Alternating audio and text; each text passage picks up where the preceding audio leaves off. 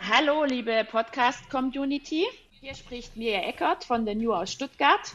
Und mit mir wieder dabei sind Klaus Gaucher von der Hochschule Nürtingen-Geislingen und Eike Wenzel vom Institut für Trend- und Zukunftsforschung in Heidelberg. Hallo, Hallo ihr beiden. Hallo, Mirja.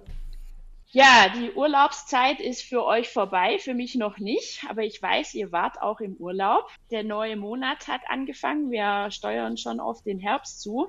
Und ich will euch jetzt gar nicht zu allen Details, was den Urlaub angeht, befragen, aber ich habe mich schon ein bisschen vorbereitet, indem ich drei Entweder-oder-Fragen für jeden von euch vorbereitet habe.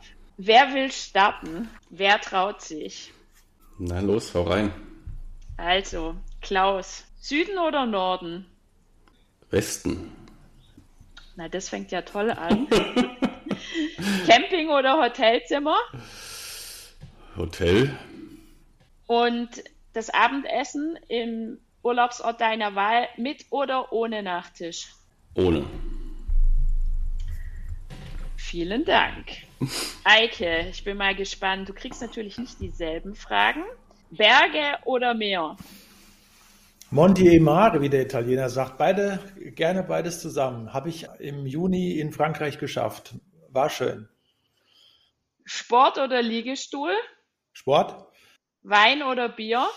Oh, das ist eine Entscheidung, darüber müssen wir einen eigenen Podcast machen. Wein. Du würdest wahrscheinlich auch Cremant sagen, vermute ich mal. Aber ja, jetzt sind wir, glaube ich, drin in, in der, von der Urlaubszeit im in der Podcast-Welt. So, da draußen, wir wissen es, passiert ganz schön viel und wir brauchen den großen Sprung. Da haben wir auch uns schon mehrmals drüber unterhalten. Wir hatten uns ähm, jetzt auch im Hinblick auf die heutige Podcast-Aufnahme von Z hoch 3 darauf geeinigt, dass wir uns das mal näher anschauen, weil es gibt einen super spannenden Anlass, nämlich die Veröffentlichung eines neues, neuen Buches vom Club of Rome, Earth for All. Ich setze jetzt mal voraus, wir haben es alle drei noch nicht gelesen, weil es erscheint nämlich erst in Kürze. Aber es ist ein Survival Guide für unseren Planeten und folgt eigentlich auf den, den Klassiker. Da gab es schon andere Bücher, aber vor 50 Jahren wurde die Grenze des Wachstums veröffentlicht vom Club of Rome. Und Heute gibt es eine neue Empfehlung und auch ähm, ja ein, ein Mahnmal sozusagen, viele kritische ähm, Punkte, die aufgearbeitet würden. Und das würde ich gerne heute mal in den Mittelpunkt stellen. Den großen Sprung, den wir brauchen und was sich der Club of Rome dabei auch denkt, können wir auch gern kurz mal anschneiden, auch wenn wir noch nicht alle Details wissen. Ja, Club of Rome, ich glaube, es macht Sinn, ich, für, für die Zuhörer da draußen erstmal drüber zu sprechen, was ist es für eine Institution, ähm, warum ist es vor allem auch so ein wichtiger Sprachkanal für die Wirtschaft, die Politik, aber natürlich auch die Gesellschaft. Und es wäre schön, wenn einer von euch beiden mal erklären würde, worum es sich da handelt. Wer möchte?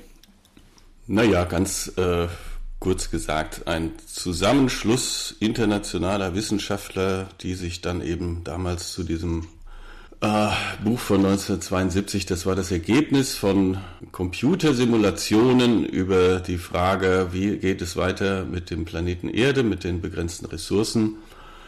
Und ja, gut, in den 70er Jahren Computersimulationen war nochmal was anderes als äh, heute. Und entsprechend lagen sie nicht mit allem ganz richtig. Also ein internationaler Forscherverbund, der sich eine dieser wichtigen, vielleicht der wichtigsten Frage gestellt hat. Und damit waren sie damals halt wirklich bei den ersten. Ende der 60er hat sich noch nicht so furchtbar viel für diese Fragen interessiert. Man dachte mit dem weiter so wie bisher haben wir doch eine super Success Story, Wachstum, Wachstum, Wachstum. Und dann kommen die daher und verderben so ein bisschen den Spaß, sagen, das geht aber so nicht einfach weiter.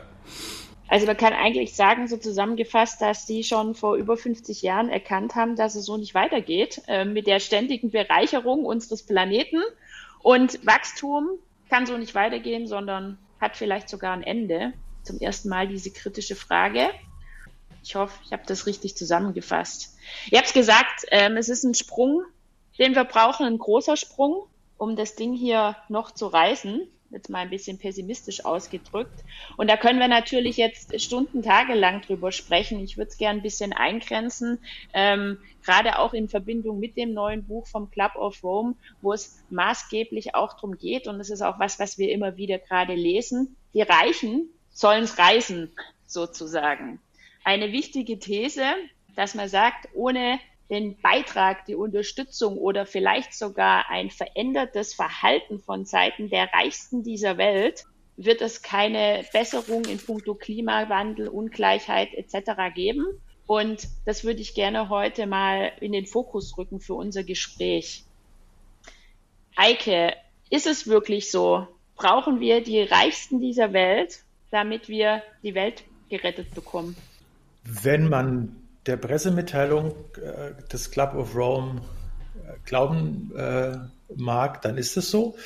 Und die Zahlen geistern ja auch schon länger durchs Netz, dass also ja im Grunde ein Prozent der Reichsten auf dieser Welt 15 Prozent des gesamten CO2-Ausstoßes zu verursachen haben. Das hört sich alles relativ äh, abstrakt an. Die nächsten 9 Prozent stehen für 32 Prozent der weltweiten Emissionen. Man kann es aber auch noch äh, zuspitzen auf Personen. Das hat, das, das hat ein äh, Blatt in, in Österreich mal gemacht. Jährlicher CO2-Ausstoß von Bill Gates 7493 Tonnen. Jährlicher CO2-Ausstoß von Elon Musk, Jeff Bezos, die liegen ungefähr gleich über 2000. Der, der Chef von von Volkswagen geht wahrscheinlich ähnlich in die Richtung wie Elon Musk und Jeff Bezos. Und was, was verbraucht im Vergleich damit die deutsche Durchschnittsfamilie, ich glaube, 51 Tonnen pro Jahr. Und da, daran festgemacht, äh, kommen wir aber gleich schon an den Punkt,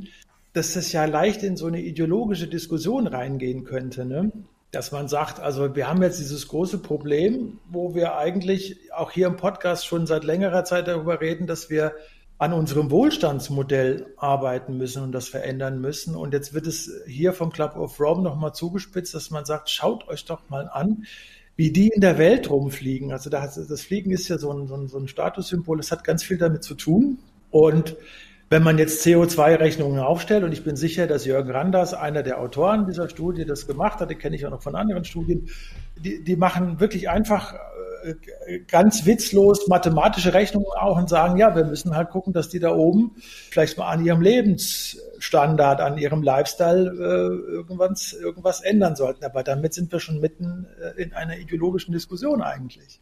Ja, was ich ganz spannend finde, ist, dass du gerade auch die These eigentlich aufstellst, dass die zehn Reichsten dieser Welt auch verantwortlich sind für die größte oder ja, den größten Teil der, der ähm, CO2 aufkommen. Ist das richtig? Das ist richtig. Also kann man, ja. ich habe es ja vorgelesen, also die Zahlen sind, sind relativ deutlich äh, und der, der Punkt ist nur, dass wir damit, also, äh, oder wir, wir können ja heute hier mal äh, die Diskussion führen und sagen, dann verkörpern die, äh, die ich jetzt auch erwähnt habe, Elon Musk, Visos und so weiter, die verkörpern also so einen globalen Jet-Set von, von Menschen, die genau in den letzten 50 Jahren, in, in denen der Club of Rome immer wieder auch gewarnt hat, dass permanentes Wachstum gefährlich ist und dass wir die Grenzen des Wachstums erkennen müssen. Also das haben die Anfang der 70er Jahre voll in diesem so leicht abflachenden, aber immer noch voll in diesem Wachstumsboom ja tatsächlich artikuliert.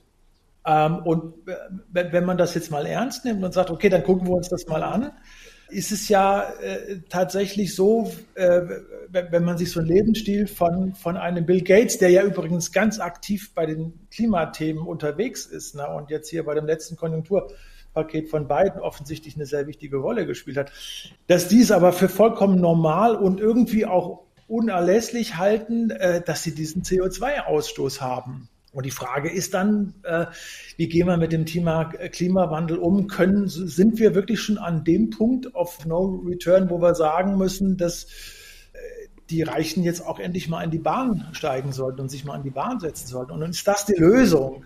Na, und die Pressemitteilung des Club of Rome hört sich so ein bisschen so an. Also, da fällt mir gerade so die Frage ein, ist das alles wirklich Ideologie oder Klaus, was hat denn Ungleichheit mit, mit Klimawandel zu tun? Lasst uns da mal noch ein bisschen tiefer reingehen. Also ich habe auch tatsächlich Bauchschmerzen. Das, es, es scheint unentrinnbar, dass wir bei bestimmten Fragen immer sofort in diese Ideologie-Diskussion kommen. Ich kann es nicht vermeiden. Es ist ähm, die Frage, warum fühlt man sich aber dabei so unwohl? Und komischerweise fühlen sich, glaube ich, die, die Linken, die kritischen, die in dem Fall wachstumskritischen, wirtschaftskritischen sehr viel unwohler als die genauso ideologisch, äh, die sind genauso ideologisch unterwegs, die konservativen, liberalen, neoliberalen und so weiter. Und das ist so eine Frage, die ich für mich selber noch nicht so geklärt habe. Warum sind die einen damit fein, weil sie sozusagen ja für den Status quo stehen und für das jahrzehntelang sehr erfolgreiche Modell, muss man ja auch sagen, Marktwirtschaft, Wachstum hat ja jahrzehntelang super funktioniert und vielen Menschen ähm, einen unglaublichen Wohlstand gebracht. Das hätte sich in den 50er Jahren niemand träumen lassen, was heute in den 20er Jahren für eine durchschnittliche Versorgung mit allen möglichen Konsumgütern, selbst bei Geringverdienern, vorhanden ist. So, und wer das jetzt kritisiert, ob nun Club of Rome oder Eike Wenzel oder ich oder wer auch immer, wird sofort irgendwie verdächtigt, linksgrün versifft, irgendwie den anderen das wegnehmen zu wollen, Neiddebatte und was dann da immer gleich an Kanonen aufgefahren wird. Wenn es aber doch so ist, und das ist halt der Witz, du kannst noch so viele Computerdaten und mathematische Modelle vorstellen, äh, mit der Hoffnung, dass das irgendwie jetzt objektiv und neutral wäre. Nein, es ist natürlich trotzdem sofort verdächtig. Der Absender der Club of Rome will uns jetzt hier wieder in die Suppe spucken ähm, und wieder alles mies machen und Enteignung der Reichen, eat the rich. Äh, ja, aber ich würde mal sagen, es ist Teil, also die Reichen, der Reich, die reichsten Reichen sind, müssen wir vom Teil des Problems zum Teil der Lösung bekommen, dass sie eben, wie der Eike gerade gesagt hat, Teil des Problems sind sie definitiv mit ihrem Fußabdruck. Teil der Lösung wären sie in dem Moment, wo man ein, zwei, drei Prozent äh, deren Vermögen besteuert. Damit könnten wir alle Sustainability, Sustainable Development Goals dieser Welt finanzieren. Mit ein, zwei Prozent dieser größten Vermögen. Das ist jetzt ja noch nicht Sozialismus. Wir nehmen denen ja nicht alles weg, sondern sie lassen, sie kriegen, wir bleiben bei 98 Prozent, dürfen sie ja behalten. Aber schon das ist, äh, ja, Ideologieverdacht. Ja, ich finde es spannend, dass du sagst, ähm, das ist ja noch nicht Sozialismus. Ähm, das hört sich erstmal generell fair an, aber ich finde, es geht schon in die Richtung und ist einschneidend. Und ich finde es auch ein bisschen einfach zu sagen, wir schieben jetzt alles auf die Reichen. Und ja, die Apathie, finde ich, wächst auch in dem Zusammenhang. Aber Eike, vielleicht hast du da auch die eine oder andere Anmerkung, könnte ich mir vorstellen. Ja, also die also was, das war eben in der Frage auch drin, was ja tatsächlich ein wichtiger Punkt ist und was, was auch für, für unsere Arbeit mit unserem MBA Zukunftstrends nachhaltiges Management immer auch ein wichtiger Punkt ist, ist, dass wir ja versuchen, sozioökonomische Trendentwicklungen zu beschreiben. Und du hast eben den Begriff der Ungleichheit genannt. Und Ungleichheit ist ein Phänomen, das muss man einfach so sagen, äh, was sich in den letzten 30 bis 40 Jahren in der Ära des Neoliberalismus, also der, Mer der, der Markt macht alles, der Markt braucht optimale Bedingungen. So haben wir 40 Jahre auch äh, Sozialpolitik im Westen gemacht dass Ungleichheit ja in den nächsten Jahren äh, wirklich ein großes Problem wird, wenn sich das Klimathema weiterhin verschärft. Das ist jetzt schon offensichtlich. Die Leute, die unter Ungleichheit und die Nationen und Regionen und Länder und Kontinente, die unter Ungleichheit leiden, werden noch stärker mit äh, auch mit dem Thema Klimawandel zu tun haben. Und das Modell vom Club of Rome, so wie ich und so wie ich so Jürgen Randers den einen der Mitautoren immer lese, ist so der meines Erachtens der Versuch zu sagen, äh, natürlich brauchen wir brauchen wir Hebel brauchen wir Leitplanken, um das Wachstum, wie es in den letzten Jahren sich entwickelt hat, hin zu diesen Superreichen, die aber auch super, super viel verbrauchen, konsumieren, Konsum auf eine neue Ebene heben dass wir anfangen und diese Ungleichheit bekämpfen, weil Ungleichheit hat in den letzten zehn Jahren, also beobachtbar ist sie seit 30 bis 40 Jahren schon. Ungleichheit hat in den vergangenen zehn Jahren zu diesem Rechtsruck auch in der westlichen Welt geführt. Und Ungleichheit führt dazu, dass Menschen sich abgehängt fühlen. Und wir führen ja jetzt schon dieses, diese Diskussion, wer bezahlt denn die steigenden Gas, Gaspreise und so weiter. Und da sagen die Kollegen vom Club of Rome, eigentlich lasst uns doch mal zurückgehen in die Zeit vor dieser neoliberalen Wende, die ich so Ende der 70er Jahre ansetzen würde mit Regierungsübernahme von Thatcher und Reagan. Lasst uns also mal davor gehen. Und Jürgen Randers ist Norweger. Lasst uns mal in diese Welt gehen, der eben nicht des Sozialismus, aber der einer, einer sozialdemokratischen Form der Organisation von Wirtschaft äh, und Gesellschaft. Norwegen, Schweden, mhm. aber auch mhm. Deutschland, ne? Willy Brandt und so weiter, alles, was danach kam. Und das basierte ja darauf, dass man wirklich es geschafft hat, damals den Kapitalismus zu framen, dass Solidarität und Gleichheit wichtige Prinzipien gerade in Nordeuropa waren. Und da wäre sozusagen auch, um das Klimathema zu lösen, wäre heute, äh, das wäre ein starker Punkt. Je weniger Ungleichheit ich erzeuge und die nordeuropäischen Länder haben weniger Ungleichheit, umso mehr ertüchtige, empowere ich Menschen auch mit der sich dramatisch wandelnden Klimasituation umzugehen. Je mehr Ungleichheit, umso unfähiger bin ich, du hast den Begriff Apathie genannt, umso unfähiger bin ich mhm. tatsächlich auch mit den Veränderungen des Klimawandels umzugehen. Also lasst uns zurückgehen vor die 70er Jahre in eine Art sozialdemokratisches Wohlstandsmodell, wo dann aber die Reichen tatsächlich verzichten müssen ne? oder verzichten sollten. Ja, was du so sagst, das ist die zusammengefasst eigentlich auch eins der beiden Szenarien, auf die der Club of Rome in seinem neuen ja. Bericht auch aufmerksam macht. Ähm, das, das, Szenario, von dem du sprichst und was auch einfach, das muss man ganz klar sagen, die letzten Jahrzehnte ähm, dominant war, ist dieses Thema zu wenig, zu spät. Ja, eins der Szenarien. Ungleichheit wächst. Wirtschaftlicher Abstand zwischen einkommensstarken und einkommensschwachen Regionen vergrößert sich und der Wohlstand, und das merken wir jetzt eigentlich gerade auch, tendiert dazu, hauptsächlich noch auf privater Ebene stattzufinden, während sich die, die Staaten eher eigentlich in der Sparpolitik ähm, befinden. Absolut. Du, du hast auch, du warst schon sehr stark, finde ich, auch ähm, so äh, in der Umsetzung, ähm, was es für, für, für Möglichkeiten gäbe, um das Ruder rumzureißen. Ich mache mir gerade aber, bevor wir mal auch an die eine mögliche Umsetzung kommen oder an ja an Empfehlungen, ähm, gerade Gedanken immer noch über diese zehn Reichsten. Der Club of Rome definiert es ja so, dass den zehn Prozent Reichsten dieser Welt nicht mehr als 40 Prozent des jeweiligen Nationaleinkommens zustehen sollte. Und ich komme an diesen 10 Prozent nicht vorbei, jetzt nicht ob es 10, 11 oder 12 sind, sondern ich frage mich halt die ganze Zeit, wer sind denn die 10 Prozent Reichsten? Wie kriegen wir denn die raus? Weil alle Namen und dahinter ja auch stehend Organisationen oder Unternehmen, die genannt worden sind, basieren auf unterschiedlichen Values, also ähm, Reichtum, sag mal. Der eine ist, ein Aktienwert, der andere hat vielleicht Immobilienwerte. Ich kriege das für mich gar nicht zusammen, wie wir diese 10 Prozent oder wie viel auch immer definieren wollen. Und als bestes Beispiel, was ich meine, habe ich da auch die Kirche im Kopf. Die Kirche, um an den Anfang unserer ähm, heutigen Episode zurückzukommen, verursacht die wirklich so viel CO2? Gehört die nicht auch zu den Reichsten dieser Welt? Ich habe mir das mal angeschaut.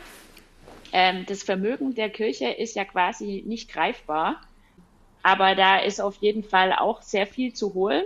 Und parallel ist es jetzt für mich nicht greifbar der typisch größte CO2-Verursacher, aber auch die Kirche könnte einen wertvollen Beitrag für diesen großen Sprung leisten.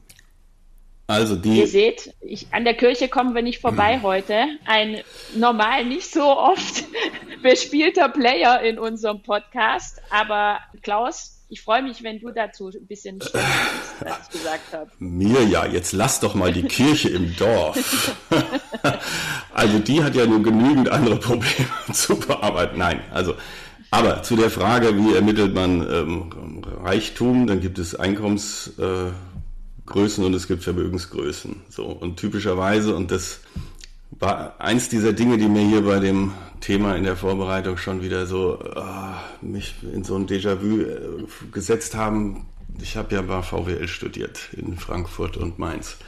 Und da gibt es so Regeln wie im, im, im, Recht, dass man sagt, eine Tat darf nicht zweimal bestraft werden. Ja? Für eine Tat darf man nicht zweimal vor Gericht gestellt werden. Und so ähnlich gab es dieses äh, Prinzip, ein Tatbestand darf nicht zweimal besteuert werden. Mit diesem wie so ein Gesetz vorgetragenen Prinzip war nicht mehr zu diskutieren praktisch, dass man Vermögen, wenn es denn dann aus Einkommen, aus versteuertem Einkommen irgendwie angespart gebildet wurde, nicht nochmal besteuert dürfte. Und keiner sagt, warum eigentlich nicht? warum darf man Vermögen nicht nochmal besteuern? Es gibt Länder, die das tun. Interessanterweise ähm, vor Reagan und äh, so weiter auch die USA, da gibt es eine Vermögens- oder gab es eine Vermögensteuer. Also, das ist nur ein Beispiel dafür, wie uns ähm, seit Jahrzehnten irgendwie beigebracht wird, was man machen kann und was nicht, was man vielleicht schon gar nicht mehr denken darf. Ja, ähm, es geht aber auf der anderen Seite bei ähm, Steuerprinzipien eben um die Leistungsfähigkeit. Also es geht gar nicht darum, dass wir die Reichen besteuern, weil sie viel CO2 emittieren. Da könnte man ja einfach einen CO2-Preis einführen sondern wir besteuern die deswegen, weil sie es eben können. Sie haben diese Leistungsfähigkeit aufgrund ihres Vermögens und ihres Einkommens, können sie mehr zum Gemeinwohl beitragen als ein Normal- oder Geringverdiener. Und daran setzt es an. Nicht, weil die ähm, so umwelt-, klimafeindlich ihren Lebensstil ausleben, das könnte man zusätzlich vielleicht auch noch irgendwie bepreisen, sondern einfach, weil eben jemand, der 100 Milliarden hat, natürlich mehr und leichter auf zwei Milliarden verzichten kann als einer, der die nicht hat. Hm. Also ich ähm, finde dich heute ein bisschen provokativ bei dem Thema. Ich finde es ähm, sehr gut, äh, was du sagst. Nur weil es schon immer so war, dass wir Dinge nur einmal besteuern, muss es nicht zwingend in Zukunft so sein. Wenn ich jetzt aber mal an Deutschland denke, unseren Sozialstaat, ja, da ist es auch verankert, dass die, die Reicheren auch den Ärmeren in irgendeiner Form ähm, auch eine Stütze sein müssen. Aber es geht ja auch um Leistungsorientierung. Ganz ehrlich, ähm, das ist auch ein, eine, ein, eine der Werte, die wir, die wir in unserer Gesellschaft haben. Und da, da, da sehe ich auf jeden Fall mal eine Gefahr, wenn es um Leistungsorientierung geht. Dinge zweimal besteuern, ja, das ist jetzt äh, nur ein Beispiel, aber wenn wir auch in die Richtung gehen, glaube ich, könnte da, ja, reden wir gerade viel über die Umsetzbarkeit, aber das ist ja eigentlich schon fast das Ende, hintere Ende von dem Prozess, wie kriegen wir die Leute dahin, dass sie bereit sind? Muss es wirklich ähm, alles von der Regierung sein? Oder hat die vielleicht schon mal jemand gefragt? Ähm, oder wie können wir die überzeugen, dass sie überhaupt rangehen an ihr, in ihr Vermögen, ohne dass es alles staatlich geregelt ist. Ich höre ja auch gleich auf, ich rede mich gerade ein bisschen in Rage, ich weiß, und stelle viele Fragen, ich denke laut, aber wir, wir gehen gerade, finde ich, in unserem Gespräch sehr stark von unserem europäischen Denke aus. Eike, du hast ja auch schon viele Beispiele von Nordeuropa ähm, gebracht. Ich, ich frage mich halt gerade, wenn es um Vorschriften geht, wie wollen wir denn das umsetzen bei Ländern, die, die nicht so aufgestellt sind, so demokratisch wie wir und wir über die zehn Prozent sprechen? Ich höre jetzt auf und übergebe einfach mal an den Eike, auch wenn ich noch viel mehr im Kopf habe. Eike, was können wir tun? Wie können wir die 10 Prozent noch greifbarer gestalten und auch vielleicht überzeugen, dass es der richtige Weg ist? Also so als äh, Umsetzungsbeauftragter dieses Podcasts würde ich jetzt sagen, es ist doch ganz einfach. Also die Überlegung, dass äh, zwei bis drei Prozent von, von deren Einkommen tatsächlich reicht, um alle Probleme auf dieser Welt zu lösen. Das, das hat natürlich einen sehr äh, populistischen Aspekt auch. Aber das, das, das ist ja das, was der Club of Rome tatsächlich kommunizieren möchte. Das Geld können die, das, das Geld können die sowieso nicht ausgeben. Was jetzt auch die Bundesregierung äh, in, in, äh, bei vielen Prozessen auch schon angestrebt hat, ist, dass man sagt, wir, wir gründen so Clubs, wir gründen einen Klimaclub der westlichen Gesellschaften, die anfangen und sagen, wir auferlegen uns ganz harte Bestimmungen, dass wir Klimaneutralität noch stärker pushen, als es im Moment äh, äh, wahrscheinlich ist. oder als es technologisch gerade umsetzbar ist. Wir glauben, da geht noch mehr. Wir pushen, pushen, pushen, um CO2-neutral zu werden. Und genau in solch einem Klimaclub der Großen äh, könnten sich die Reichen natürlich auch äh, vereinigen. Und wie kriegt man die zusammen? Das äh, zusammen, wir bekommen die zusammen aufgrund gemeinsamer Werte, die wir auf dieser Welt pflegen und der die gemeinsamen Werte wenn es darum geht, den, den, den Klimawandel äh, anzugehen, als, als Thema besteht darin, dass wir natürlich für die, für die folgenden Generationen eine lebenswerte Welt hinterlassen und auch mit diesem 2-3-Prozent-Kriterium, die Reichen können das wuppen, ist ja auch nochmal vom Club of Rome gesagt, dass das tatsächlich möglich ist, dass man es machen kann. Populistisch wird es, wenn man sagt, es wäre doch ganz leicht so, ne? Tatsächlich mhm. ist es möglich. Wir müssen, diese, müssen einfach diese Investitionen machen. Wir gründen, gründen einen Klimaclub der Reichsten. Viele von diesen Reichen gehen ja ganz stark in diese Richtung, verhalten sich verantwortungsvoll und so weiter und so fort. Und dann kommen wir, kommen wir an eine Umsetzung. Die andere Frage, ich will es nur noch mal sagen, andere Frage ist, äh, sollten wir die dann in ihrem Lebensstil tatsächlich deckeln?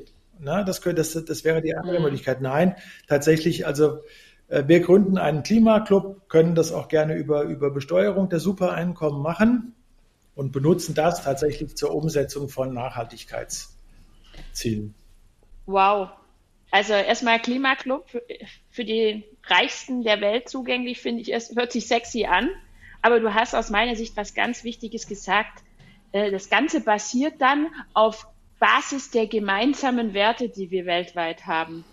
Also wenn du mich gerade fragst, ich finde, wir sind noch, noch nie so weit weg gewesen oder auf jeden Fall seitdem ich, ich, ich denke und lebe, diese gemeinsamen Werte, das sehen wir ja auch in der UN oder das sehen wir gerade ganz stark, die Westeuropa oder die westliche Welt im, im Verhältnis zu, zu, zu Russland, wo auch übrigens viele Reiche, nämlich die Oligarchen, sitzen. Wie, wie kommst du da drauf, dass, das, dass wir da eine Chance haben, mit einheitlichen Werten so ein, so ein Club oder eine Vereinigung ähm, zu, zusammenzustellen, zu gründen. Also es ist ganz, ich, ganz, ganz äh, einfach. Ich gebe dir es nochmal zurück. Ganz, ganz einfach. Äh, das, das ist im Grunde, ich, ich habe nur mal versucht, nochmal nachvollziehbar zu machen, weswegen der Club of Rome in diese Richtung denkt. Und im Hinterkopf, und da, da, da ist ja deine Überlegung genau richtig, steht ja tatsächlich, dass wir aus der Erfahrung mit, der, mit dem Ende der Sowjetunion erlebt haben, dass damals mit dem Ende der Sowjetunion angeblich ein neues Zeitalter, neoliberales Zeitalter der Marktvorherrschaft und so weiter und so fort entstanden ist und äh, dass wir jetzt eine Welt schaffen, die auf, auf, auf Marktprinzipien basiert und die irgendwie eine bessere Welt, die beste Welt, die hochbeschleunigte Wohlstandswelt, das, das hatten wir ja alles im Kopf. Und wenn man jetzt zurückguckt, muss man sagen, das, was in der Sowjetunion, am Ende der Sowjetunion passiert ist, ist tatsächlich, dass die ja gnadenlos natürliche Ressourcen, Erdgas, Erdöl, äh, andere Rohstoffe tatsächlich geklaut, also dem Volk geklaut haben, hört sich jetzt wieder ganz böse marxistisch an, dem Volk geklaut haben und daraus tatsächlich äh, Unternehmen äh, gebastelt haben, im Grunde Staatsunternehmen von der Mafia unterstützt und die auf,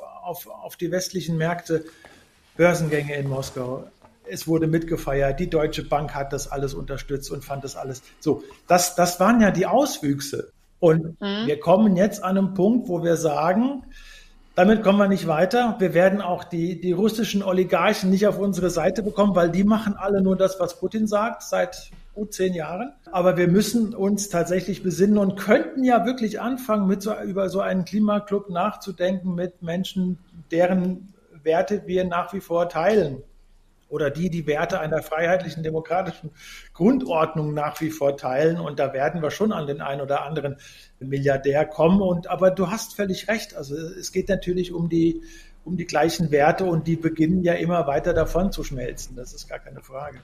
Vielleicht kann ich auch nochmal so einen ähm, Aspekt reinbringen. Also natürlich, die gibt es ja gerade in den USA, diese Idee, dass die ähm, Vermögenden freiwillig, indem sie Stiftungen gründen oder freiwillig Spenden irgendwie von ihrem Vermögen was abgeben. Das finde ich ja schön, wenn das freiwillig passiert, ist das immer der erste Schritt. Wenn das reichen würde, ähm, wunderbar. Der zweite Schritt ist dann eben, wenn man irgendwas verändern will, ist, dass man ähm, mit Anreizen arbeitet oder eben mit Preisen. Also dann kommen so marktwirtschaftliche Prinzipien rein, dass man eben für eine Tonne CO2, die man verursacht, bezahlen muss. Das kann man dann beeinflussen. Also wenn ich das weitermachen will, dann muss ich halt mehr bezahlen. Wenn ich da spare, muss ich weniger bezahlen. Und wenn das aber auch noch nicht hilft, um das gewünschte Verhalten bei vielen, nicht nur bei den Milliardären, sondern bei allen herbeizuführen, dass wir in eine äh, klimagerechte Welt kommen mit einem klimafreundlichen Lebensstil, wenn das immer noch nicht reicht, dann kommt an dritter Stelle dann eben der Gesetzgeber und sagt so, das wird jetzt verboten oder da wird eine Steuer drauf belegt und so weiter. Das, wenn das freiwillig funktioniert, bin ich der Letzte, der irgendwelche staatlichen Eingriffe fordert, aber das ist halt erfahrungsgemäß in den allermeisten Fällen nicht genug. Ja, und dann sind wir bei dieser Frage, kann man ähm, marktwirtschaftliche Instrumente einsetzen und damit ähm, die Klimaerwärmung äh, stoppen. Und da kommen immer wieder neue Ideen und ich finde, die kann man alle ausprobieren. So mit das Neueste ist irgendwie Carbon Credits also den Bauern gar nicht mehr dafür zu bezahlen, dass er irgendwie den Wald holzt und das Holz verkauft, sondern dass er den Wald stehen lässt und dafür Carbon Credits kriegt, die sich dann ein Mark Zuckerberg oder ein Jeff Bezos kaufen kann oder muss, je nach Gesetzgebung, um seine 5000 äh, Tonnen, die er da verflogen hat, auszugleichen. Das kann man mal probieren. Ich bin trotzdem skeptisch, ob das reicht. Und wenn es eben nicht reicht, ja, Du hast jetzt gerade ähm, häufig marktwirtschaftlich gesagt, aber was machen wir denn mit den Staaten, die zum einen gerade noch den Klimawandel basierend auf, auf dem menschlichen Verhalten abstreiten? Jetzt nehme ich mal als Beispiel auch gern Brasilien mit Bolsonaro. Was machen wir denn mit denen? Wie kriegen wir die dahin? Und das Thema marktwirtschaftlich ist auch so ein Thema, da sind wir viel in Europa, aber ähm, wir haben ja ganz andere Staatsformen, Form von Diktaturen. Ich bleibe wieder, gehe nochmal kurz nach, nach ähm, auch Mexiko, wo es viel um Korruption geht oder Brasilien. Wie machen wir das? Weil da kann man ja nicht von Wirtschaft, marktwirtschaftlichen Lösungen sprechen. Trotzdem brauchen wir die, diese Länder und Staaten, weil auch dort sitzen mit Teile der zehn Prozent Reichsten. Ja, ich glaube, das hat man auch schon mal in anderen Folgen. Es wäre schön, es gäbe globale Institutionen, die irgendwie solche ähm, Umweltrechte durchsetzen könnten, sind wir aber weit von entfernt. Ich würde dann noch nicht mal zu diesen Schurkenstaaten gehen. Ich, mir reicht das schon, wenn ich mir die sozialen Kipppunkte angucke, die uns hier schon bald vielleicht bevorstehen. Also mit Inflation und Rezession und steigenden, explodierenden äh, Heizkosten wird ja von einigen jetzt schon hier der, der Bürgerkrieg mehr oder weniger äh, ausgerufen. Was ich sagen will, ist, diese sozialen Kipppunkte, ähnlich wie die Kipppunkte im Klimasystem, äh, auf die steuern wir gerade zu und es ist fast unmöglich vorherzusehen, in welche Richtung das kippt. Es könnte äh, tatsächlich zu sozialen Unruhen, Gelbwesten in Frankreich und was nicht alles führen. Es könnte zu entsprechenden Wahlergebnissen führen könnte möglicherweise aber ja sogar auch ins Positive kippen, dass Mehrheiten in der Bevölkerung feststellen, dass wir tatsächlich irgendwie auf dem falschen Weg sind und dass so eine Mangel- oder Krisenerfahrung ja vielleicht sogar, das ist jetzt sehr optimistisch äh, gedacht, dazu führen könnte, zu sagen, okay, dann lass uns doch mal was Neues ausprobieren, eine neue mhm. Gesellschaftsform, eine neue Wirtschaftsform. Ähm. Also bitte ähm, seht mir nach, ich finde den Ansatz immer noch richtig, auch ähm, und auch mal die Reichsten damit in die Pflicht zu nehmen, kann ich nachvollziehen, finde ich auch gut. Ähm, mich, mich blockt einfach immer noch die Umsetzung. Wir, du hast es auch gesagt, Klaus, wenn ich das richtig verstanden habe, ähm, ja, es ist schwierig auf der ganzen Welt umsetzbar, aber warum sollten wir nicht vielleicht ähm, in Europa auch da mit einer gewissen Vorbildrolle vielleicht auch ähm, vorausgehen? Kann ich das so sagen? Ja. Oh, wenn ich sehe, was sich da in England gerade für ein Gruselkabinett bildet, da wird ja nach Boris Johnson anscheinend noch weiter nach rechts und noch konservativer und autoritärer und äh, von einem Donald Trump die zweite äh, ganz zu schweigen. Also ich würde äh, wüsste nicht, wo wir uns da als Positivbeispiel in der Welt positionieren wollten. Es ist überall, sind diese Kipppunkte, glaube ich, äh, virulent inzwischen und dann kommen seltsame äh, politische Konstrukte dabei raus. Dann versuche ich es anders und sage, ähm, diese marktwirtschaftliche Basis, die wir einfach brauchen, um so einen Vorschlag auch mit umzusetzen, die finden wir gerade mit am ehesten schon noch in, in, in der westlichen Welt. Mich lässt das nicht in Ruhe, dieses Thema marktwirtschaftlich. Ich komme zurück zur Kirche. Ähm, wir haben hier eine Institution, die, die ja eigentlich, was auch Werteeige angeht, ähm, sehr gut zu den Herausforderungen ähm, unserer Zeit passt und auch ein guter Problemlöser ähm, mit sein könnte. Ja, zum Beispiel sagt der Landessozialpastor ähm, aus dem Norden, die Krise fordert mehr Solidarität und Nachhaltigkeit. Ich sehe da auf der einen Seite Amen. ein großes Potenzial.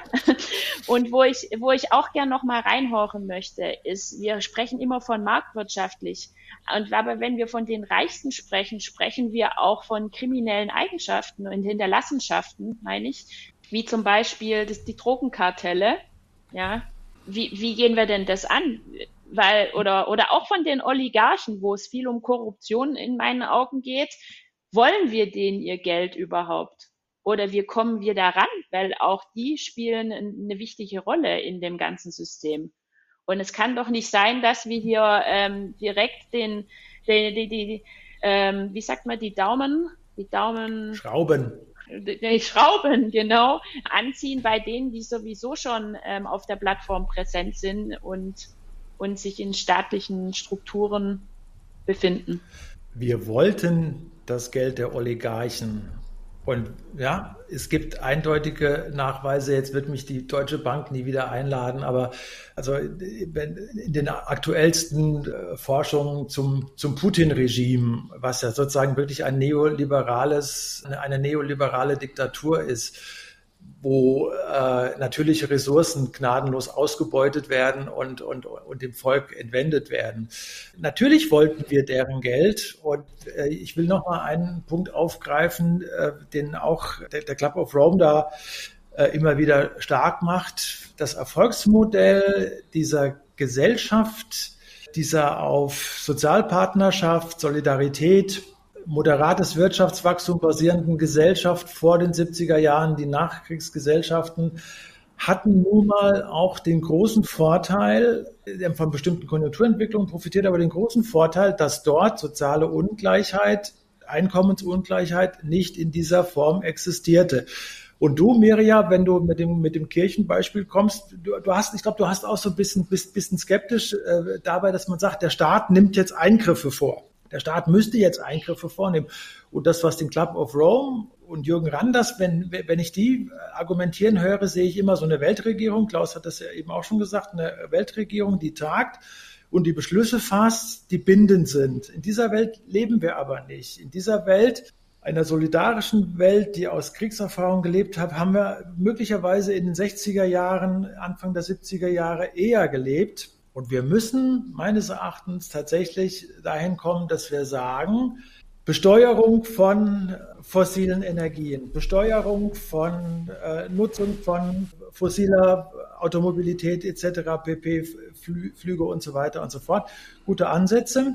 Wir müssen es aber auch schaffen, und das ist das Ansinnen auch des Club of Rome, dass wir im sozialen Bereich Ungleichheit stoppen. Das heißt, wir müssen unseren Kindern wieder die Erfolgsgeschichte erzählen können. Dir geht es, dir soll es in Zukunft mindestens genauso mhm. gehen wie mir. Also Zukunftsperspektiven aufmachen. Das war dem Neoliberalismus in den 80er, 90er, 2000er Jahren auch komplett egal.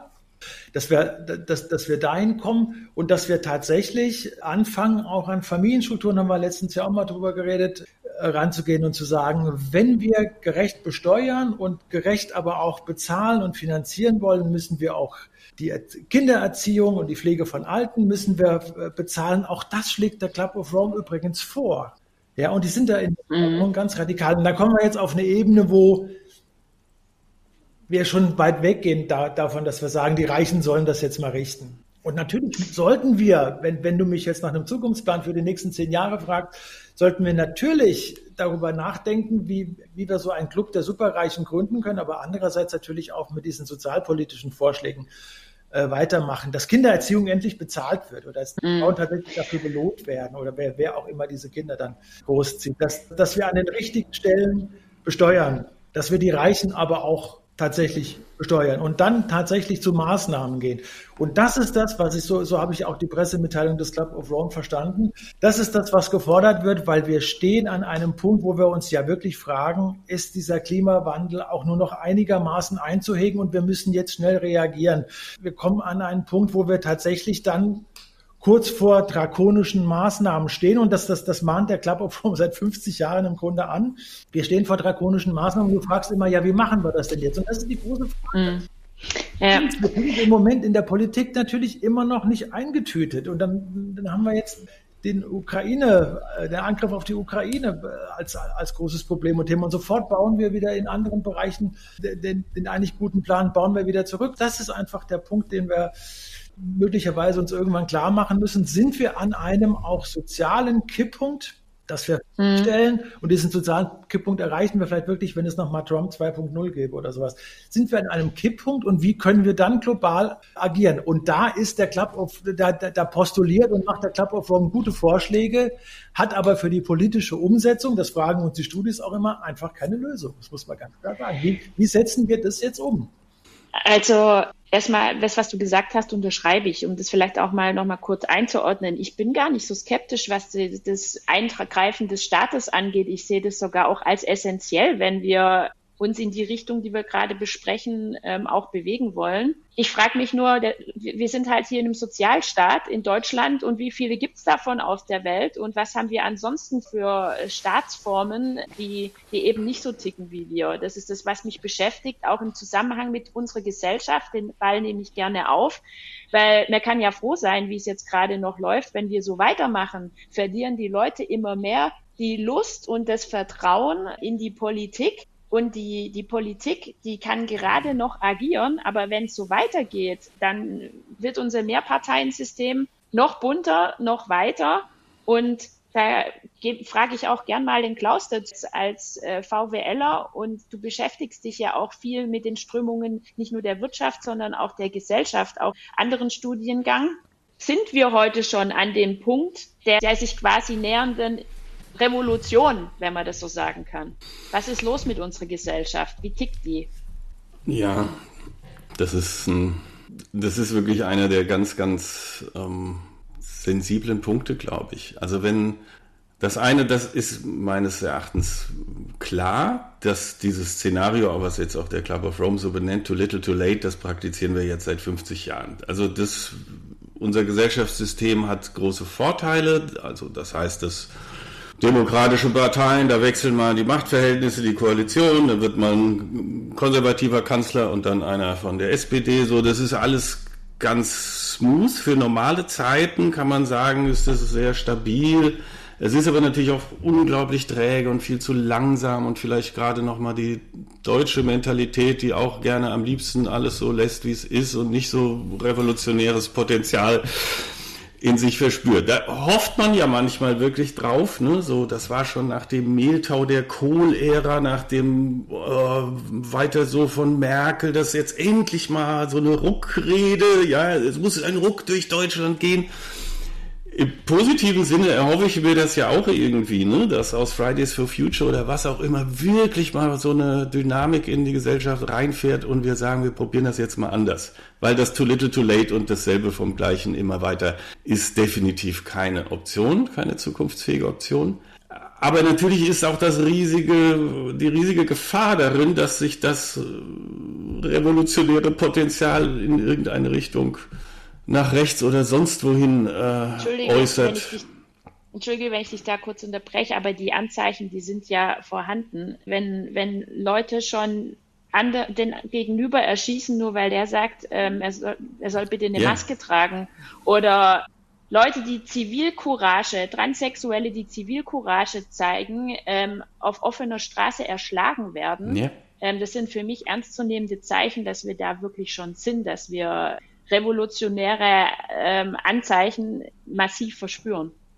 Ja, die ähm, dieser Herbst, der da jetzt ja zum Teil schon propagiert wird ähm, von Querdenkern und anderen, die springen ja auf jedes Thema, sind komischerweise von, von der Masken- und Impfpflicht dann plötzlich bei einem anderen Thema. Hauptsache irgendwie Protest, Hauptsache dagegen, Hauptsache das, was die Mainstream-Medien, wie sie das nennen, propagieren, das Gegenteil davon zu behaupten. Dann muss man natürlich auch plötzlich für den Krieg und für Putin sein. Also ja, das ist eine wilde Mischung und eine gefährliche Mischung und ich, dann weiß man manchmal nicht, ob man sich nicht wünschen würde, dass wir irgendwie wieder in diesen kohlischen Zeiten wo sich nichts verändert und nichts bewegt wären. Aber das kann ja auch nicht die Lösung sein. Es ist, das ist tatsächlich diese sozialen Kipppunkte und die Schwierigkeit, auch soziale Systeme kann man eben nicht kneten und gestalten und steuern oder wie auch immer, mit welchen Machbarkeitsfantasien. Wir wissen nicht, was dabei rauskommt. Wir wissen es alle nicht. Ähm, auch der sich selbst ernannte Umsetzungsbeauftragte Eike äh, und Zukunftsforscher kann auch nicht sagen, was nächstes Jahr im März hier, wenn am Sonntag Wahl wäre, was da für eine äh, Mischung bei rauskäme. Wow, wir gehen schon wieder auf die 50 Minuten zu. Eike, bevor ich dich heute mal die Schlussworte machen lasse von unserer heutigen Folge, würde ich euch gerne einen Vorschlag machen. Lasst uns wirklich an das Thema anknüpfen und das Buch erscheint in wenigen Tagen. Lasst uns da mal drüber fliegen oder auch ähm, lesen intensiv und dann mal drüber sprechen, was es in Bezug auf das zweite Szenario des, des ähm, Club of Rome, wo nämlich auch fünf Kehrtwenden für globale Gerechtigkeit auf einem gesunden Planeten beschrieben werden, was es damit genau auf sich hat. Da sind wir sehr stark dann in der Umsetzung. Lasst uns das mal anschauen fürs nächste Mal und auch schauen, was da konkret drinsteckt zu dem Thema, was uns heute so massiv beschäftigt hat. Ist es in Ordnung für euch? Das ist yep. gut. Also, und dann übergebe ich an Eike. Bitte mach doch du heute mal den Schluss. Ähm, ich glaube, wir, wir haben gelernt oder wir haben uns ganz gut daran abgearbeitet, dass dieses Thema, lass es doch die, die, die Reichen mal richten, viele Fallstricke birgt, im Moment überhaupt nicht umsetzbar ist und dass wir bei, auch bei, bei den, den klugen Gedanken des Club of Rome immer so vor Augen haben, es müsste eine Weltregierung geben, der dann irgendwann, die gut ist und sozial ist und die irgendwann ein Problem für uns löst. Das haben wir definitiv nicht. Äh, euren Pessimismus, dass gerade wir hier vor Ort in Deutschland jetzt Wobei die, die Entwicklungen, die ihr benannt habt, wirklich widerlich sind und, und wo ihr vollkommen recht habt, aber der, dass, dass, dass wir kippen und dass wir 20 Prozent AfD bekommen, mittelfristig sehe, also da, da sehe ich das Problem nicht. Aber ich sehe sehr wohl, dass das die Probleme, auch Probleme der Ungleichheit, Radikalisierung, die wir heute haben, das hat mit dem Internet zu tun, das hat aber tatsächlich auch damit zu tun, dass wir 40 Jahre Neoliberalismus hinter uns haben. Der Club of Rome ist sich dessen bewusst und sagt, wir müssen das jetzt aufarbeiten, diese 40 Jahre, und tatsächlich eine andere, eine andere Richtung bekommen. Und die Vorschläge, die er macht, dass er sagt, diese fünf Wege, die werden wir uns sehr genau anschauen, weil das große Problem ist immer noch, und ich hoffe, da können wir in der, in der nächsten Folge ausführlicher mal drüber reden, ist die tatsächlich der, die, die große Diskrepanz zwischen auch ganz guten Vorschlägen, die ich am Ende meiner Präsentation machen kann, fantasievollen Vorschlägen und der Umsetzung. Da ist, da klafft immer noch ganz, ganz, ganz viel, äh, ganz, ganz viel Raum dazwischen. Und da müssen wir irgendwie mal hinkommen. Und da haben, glaube ich, unsere Hörer auch den Anspruch, dass wir, dass wir uns das mal genauer angucken. Also Vorschläge gibt es genug, Geld ist genug da, das große Thema Klimawandel, auch andere Themen tatsächlich zu lösen. Aber wir kriegen immer noch keine konkreten Schritte hin. Wie Weizsäcker vom Club of Rome gesagt hat, wir sind sehr, sehr gute Ärzte in der Diagnose, aber was die Therapie angeht, sind wir hundsmiserabel. Dann lasst uns abschließen, dass der Regieplan, die Inhalte für nächstes Mal stehen ja schon äh, basierend auf unserem Gespräch. Ich danke euch, dass ihr wieder so lebhaft dabei wart und sagt bis zum nächsten Mal. Jo. Tschüss. Tschüss.